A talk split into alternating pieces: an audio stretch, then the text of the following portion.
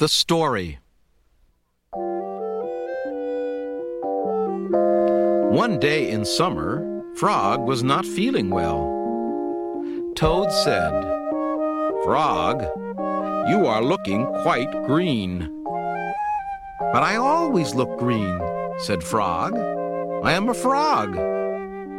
Today you look very green even for a frog, said Toad. Get into my bed and rest. Toad made Frog a cup of hot tea. Frog drank the tea, and then he said, Tell me a story while I am resting. All right, said Toad.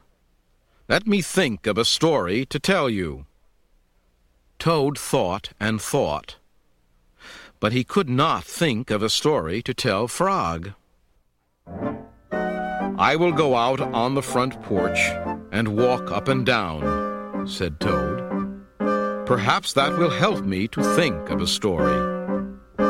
Toad walked up and down on the porch for a long time.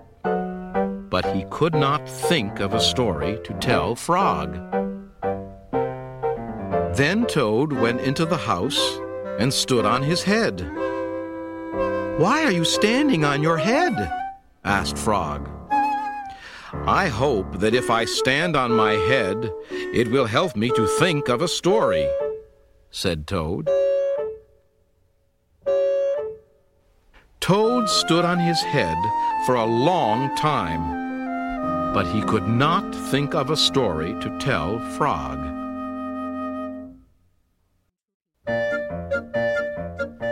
Then Toad poured a glass of water over his head.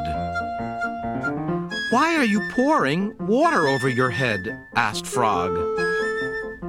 I hope that if I pour water over my head, it will help me to think of a story, said Toad. Toad poured many glasses of water over his head, but he could not think of a story to tell Frog.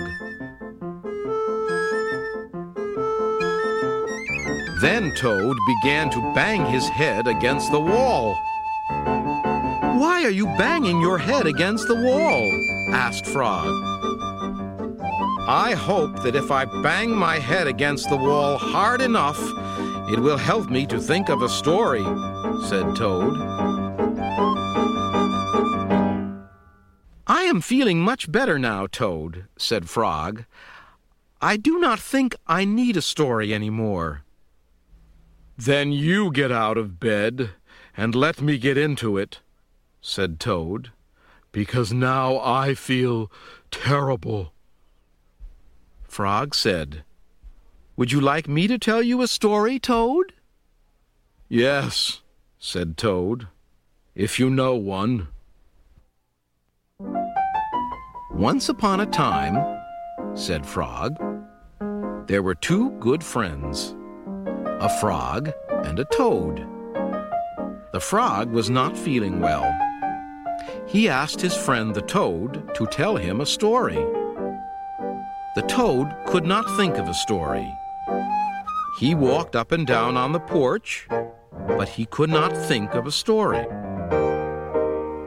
He stood on his head, but he could not think of a story. He poured water over his head, but he could not think of a story. He banged his head against the wall, but he still could not think of a story. Then the toad did not feel so well, and the frog was feeling better.